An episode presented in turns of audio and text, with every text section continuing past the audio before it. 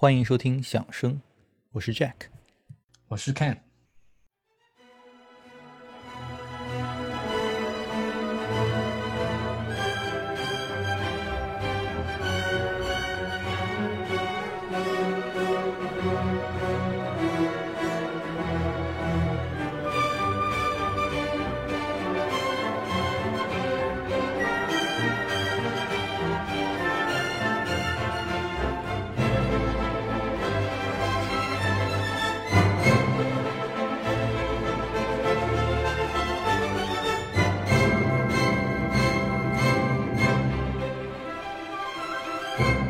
苏联作曲家谢尔盖·普罗科菲耶夫的创作生涯很长，题材也很广啊。他写过各种交响曲、协奏曲、合唱、歌曲、奏鸣曲等等，作品量可以说浩如烟海啊。然而说来惭愧，大部分我都没怎么听过啊。虽然今天我们聊的这两部作品我们都不陌生啊，一个是他的古典交响曲，一个是他的第一号小提琴协奏曲。那其实普罗科菲耶夫对我来说属于就是拓展了自己的欣赏边界之后才了解到的作曲家。那我还记得我第一次听这个普罗科菲耶夫，还是我表姐给我一张呃朗朗和西蒙拉特指挥柏林爱乐的一张普罗科菲耶夫的第二钢琴协奏曲啊。要不看还是要不你来给我们介绍一下这个人吧。嗯，好的。其实我跟你一样，我接触到普罗科菲耶夫这个名字也比较晚，应该是我，呃，进入初中之后了吧，呃，才开始算是慢慢的开始听他的作品。那么我最早接触到的呢，也是他的那个第一古典交响曲 （Classical Symphony），然后随后呢，才开始慢慢听他的其他作品，比如他那个那个芭蕾那个《Romeo and Juliet》《罗密欧与朱丽叶》，然后他的两部小提琴协奏曲，然后听他的钢琴协奏曲等等。那么普罗科菲耶夫毋庸置疑，他可以说是二十世纪最重要的作曲家之一了。那么就像你讲的，他其实创作的，呃，他一生所创作的题材是非常丰富多彩的。那么在管弦乐、交响曲、协奏曲之外，那么在歌剧啊、室内乐啊、芭蕾啊等领域都有呃非常广泛的涉猎。那我对普罗科菲音音乐如果非常简洁这么概括一下，就是对我的感觉是多变而又色彩斑斓。就是说你能在他的音乐里能听到。啊，非常带有梦幻色彩的那种歌唱性的旋律，然而又会转瞬即逝，就突然又转切换成变得非常 metallic，像那种重金属那种带有金属感那种铿锵有力的感觉，甚至有时候会带有一点这么种讥讽的意味在里面。其实同时代有好多那种六个字的俄罗斯作曲家啊，这个普罗科菲耶夫、肖斯塔科维奇、斯特拉文斯基啊，都可以算是这个同时代人。在我们通常听说的这个古典音乐的这个范畴当中啊，这几位都可以说是相当超前的。当然了，同时代还有一个叫拉赫玛尼诺夫啊，也是六个字，也是俄罗斯人啊。就人们经常管这个拉赫玛尼诺夫叫最后一名浪漫主义作曲家，好像理查斯特劳斯也会有过这个封号啊。就可见普罗啊，还是就普罗科菲耶夫实在是太拗口了啊。我们今天可能后面就简称他叫普罗啊，就可可见普罗还是通常被归为比较现代的。啊，不过我自己感觉普罗就相比其他的呃现代作曲家，还是没有彻底脱离古典传统以及旋律性的呃这这样一些影响啊。而且我说这个话是一种赞赏。嗯，对啊，我也觉得，嗯，普罗的这个音乐可以算是算作是这种现代就二十世纪吧。对，那么他的作品里其实很多和声啊，和声也好，配器也好，其实还是非常富有前瞻性的。但是如果你和他同一辈的，比如呃，Stravinsky、斯拉文斯基，斯拉文斯基呢，他始终是那种啊不走寻常路，剑走偏锋，对吧？就是你看斯特拉文斯基，他人生每个阶段其实他都在不断的创新去拓展，然后都会有非常截然不同的音乐。那么我觉得普罗他整体来讲，他的音乐里还是能听到很多这种传统的东西啊，这也许和他早年的家庭背景也有关系啊。普罗的母亲呢是个对音乐非常投入的人。那么他曾经到莫斯科啊，到圣彼得堡去上钢琴课，然后普罗小时候呢就经常听到他妈妈晚上在家练钢琴，然后弹的也是弹贝多芬或者肖邦的作品，所以在这样这种耳濡目染的环境下呢，普罗也在五岁，啊，他也开始自己尝试作曲了，然后随后好像在普罗十一岁的时候，他母亲见到了那个莫斯科音乐学院院长塔涅耶夫，从此呢，普罗就在各各路这种名师的带领下，渐渐破茧成蝶。开始了他的音乐创作道路。事实上，普罗科菲耶夫接受的这些呃音乐教育里面啊，根本根本就看不出他之后将会形成的这种现代风格。就你刚才所提到这个塔内耶夫，他是之前我们聊拉赫玛尼诺夫的时候也提到过啊，他是拉赫，包括像斯克里亚宾啊、梅特纳等等的这个老师，可以算是一代名师啊。就普罗科菲耶夫对自己之后在圣彼得堡音乐学院的学习生涯的回忆，也是比较的。怎么说呢？呃，保守态度吧。如果不是说失望的话，那他的一个回忆就是说，他的作曲老师叫利亚多夫。就普罗说，在任何作曲中违背传统路径的做法，都会招致这个老师的盛怒啊。这个老师会说啊，搞不懂你们何苦来跟我学？你们还不如去找理查斯特老师或者德彪西，去找那些恶魔们学习算了。啊，这利亚多夫真的这话说的，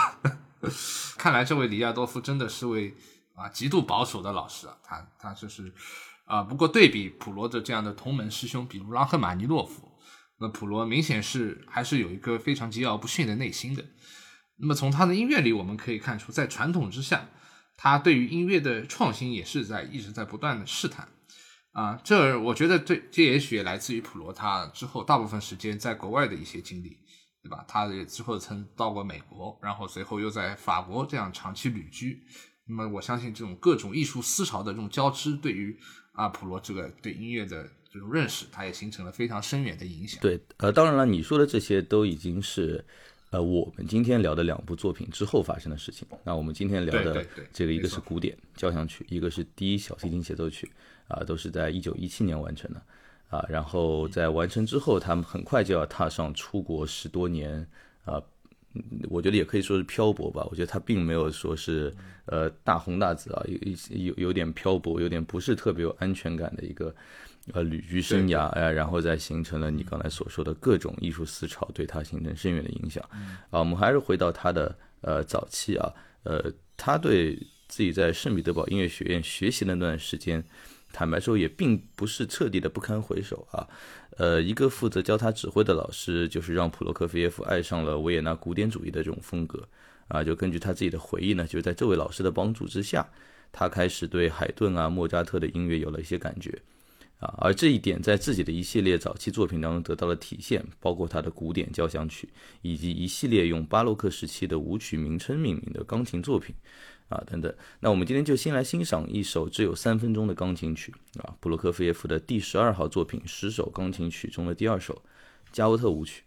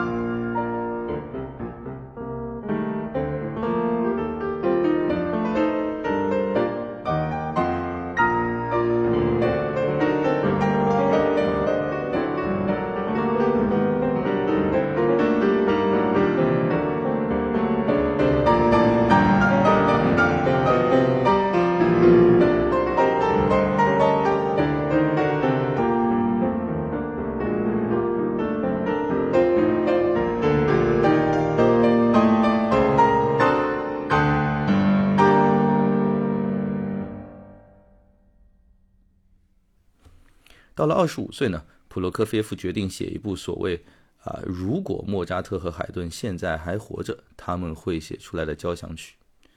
哎，这个这个这个在英语里面叫第三条件句虚拟语气。普罗科菲夫就给他起名叫古典啊啊首呃首首先因为这部作品听起来应该足够简单啊，第二啊是因为就是普罗科菲夫自己私底下的坏脑筋，期望这部作交响曲最终有一天可以真的成为一部经典。那我觉得现在看来呢，他这两个想法都成功了。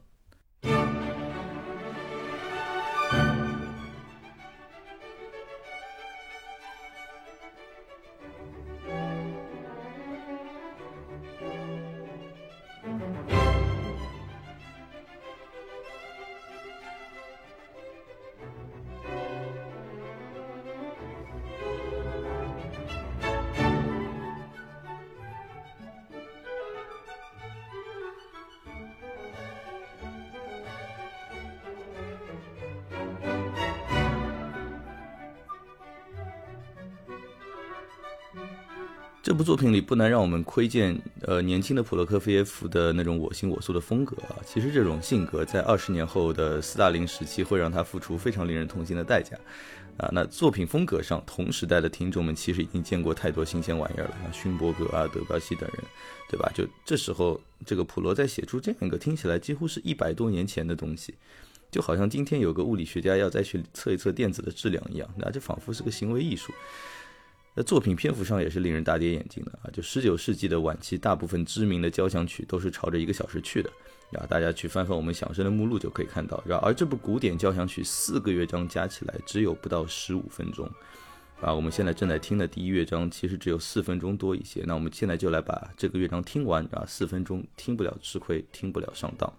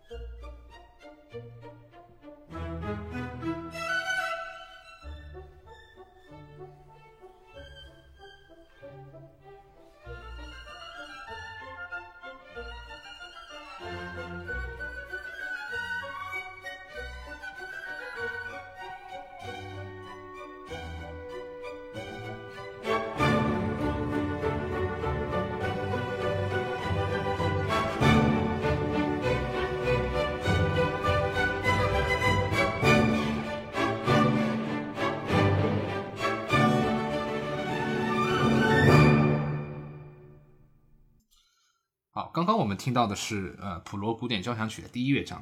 啊，我记得我当初第一次听到这交响曲，真的有种像在听莫扎特交响曲的那种错觉，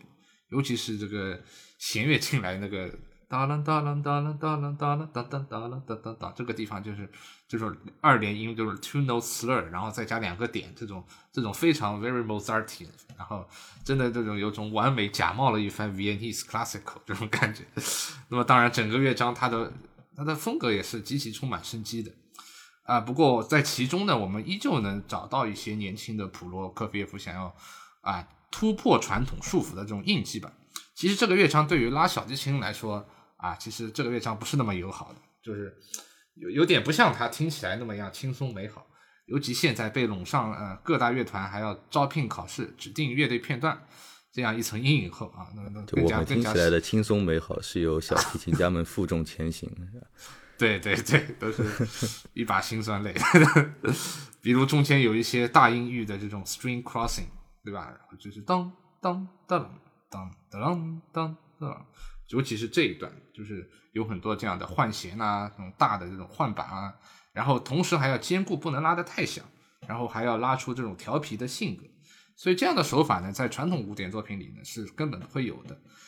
其实这也貌似像是啊，普罗给听众带来一种这种听觉上的玩笑一样。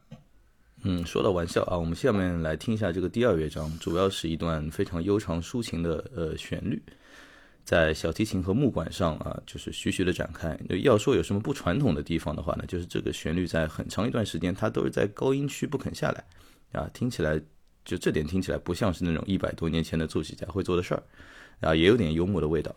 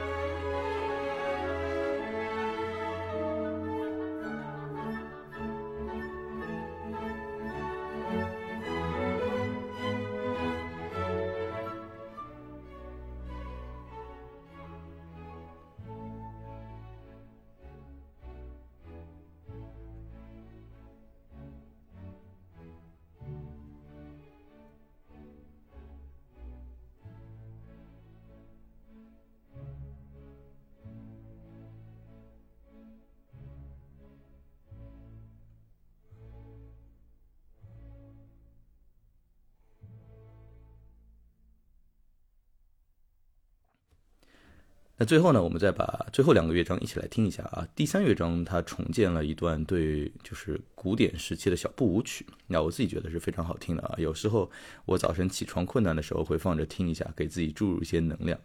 啊。当然，唯一的问题就是太短了，然后？才伸了个懒腰就结束了。啊，起床真是太困难了啊！到了最后第四乐章呢，不出意料啊，是就是非常极为热情洋溢的一段冲刺啊。那最后嗨一把啊，在一些地方它是与第一乐章呼应的，在另外一些地方呢，就听起来有点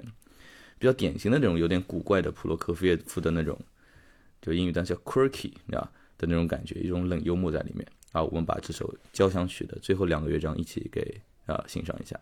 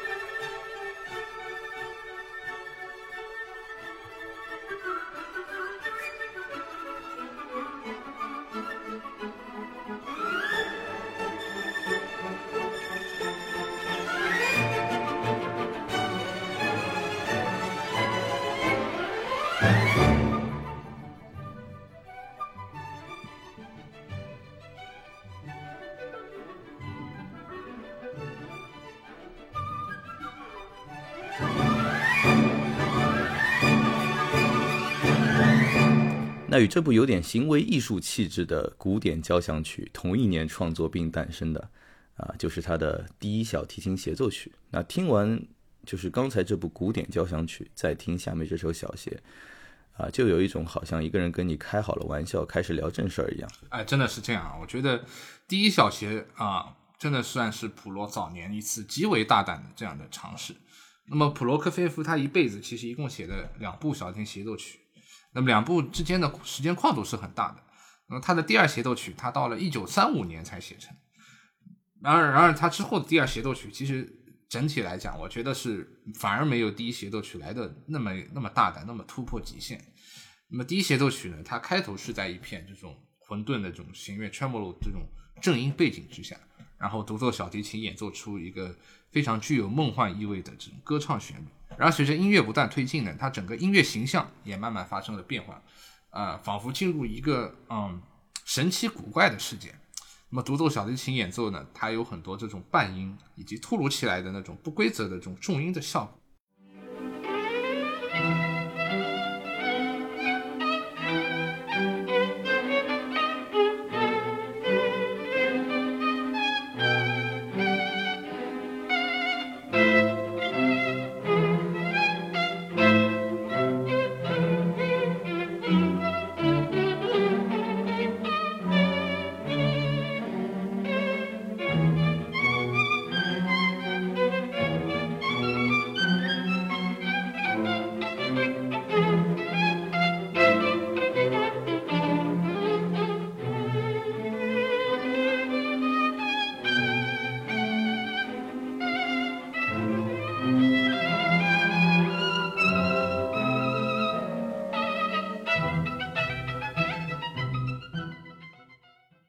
这种说法呢，又有点让我想起那个穆索尔斯基在图画展览会里那个侏儒的这种形象，一瘸一拐。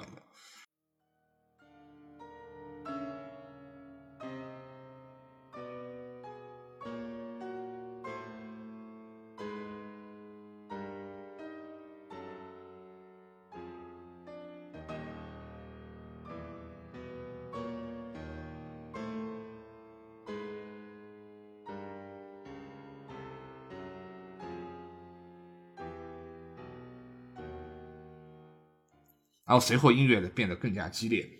那个小提琴独奏演奏出大量的这种没有规律的、非常不和谐的这种大跳音程。那给我的直觉呢，就就如果是同同时期同时期的这种二十世纪 Fauvism 就演奏派的绘画一样，有着这种非常粗犷的线条。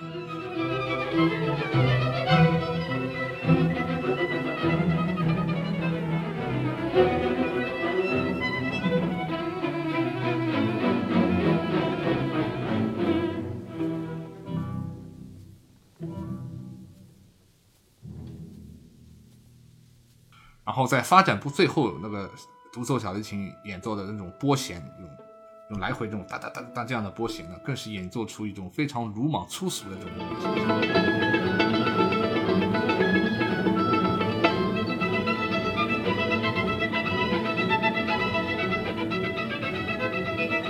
然后到了最后再现部开头的这个非常抒情的这个主题再次回归。然而这次独奏小提琴不一样的地方呢，它是。这里加上了落音器，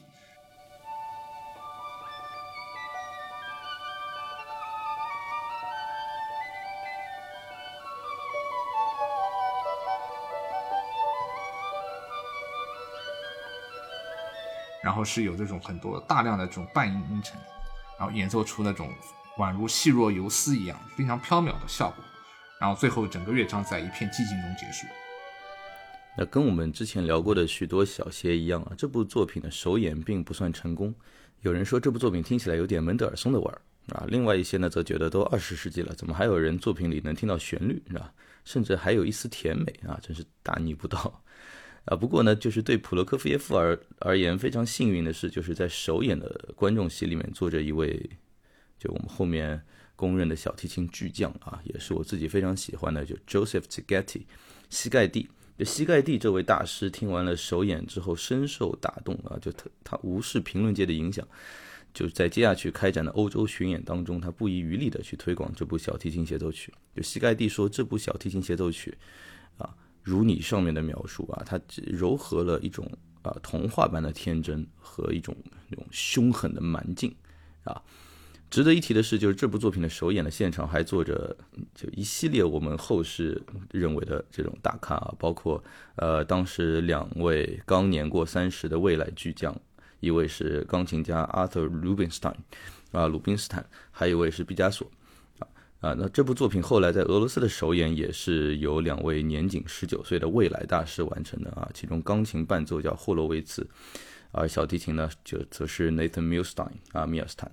好，那么我们就先来听一下，呃，这部第一普罗第一小提琴协奏曲的第一乐章。那么我们今天选的版本呢，就是这部协奏曲的可以说是钦点者，那么匈牙利小提琴大师 Cigeti 担任独奏，然后比彻姆指挥伦敦爱乐乐团的版本。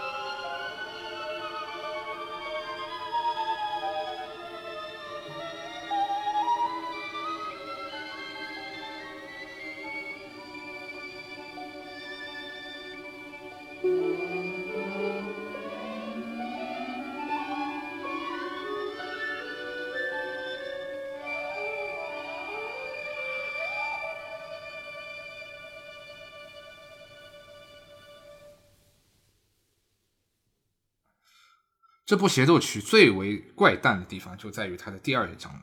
那么它不同于传统协奏曲的这种快慢快的结构，那么普罗在这部协奏曲第二乐章里，他却用了 scherzo 协序曲这样的题材，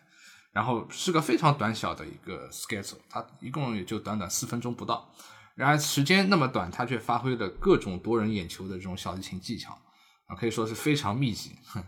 眼有种让人眼花缭乱的感觉。比如说，他有急旋上啊重复奏出的那种重音，当当当当当当当当，对吧？就那种非常粗犷的。然后后面还有这种左手拨弦啊，双音的泛音啊，还有靠近琴码 ponticello 制造出那种那种非常具有这种金属金属声音这样的一种技法，有点刺耳的。对，有种刺耳的，就是他各种各样的技法都营造出一种啊，就是他他想要创新，然后营造出一种宛如恶魔一般的这种尖锐的音乐形象。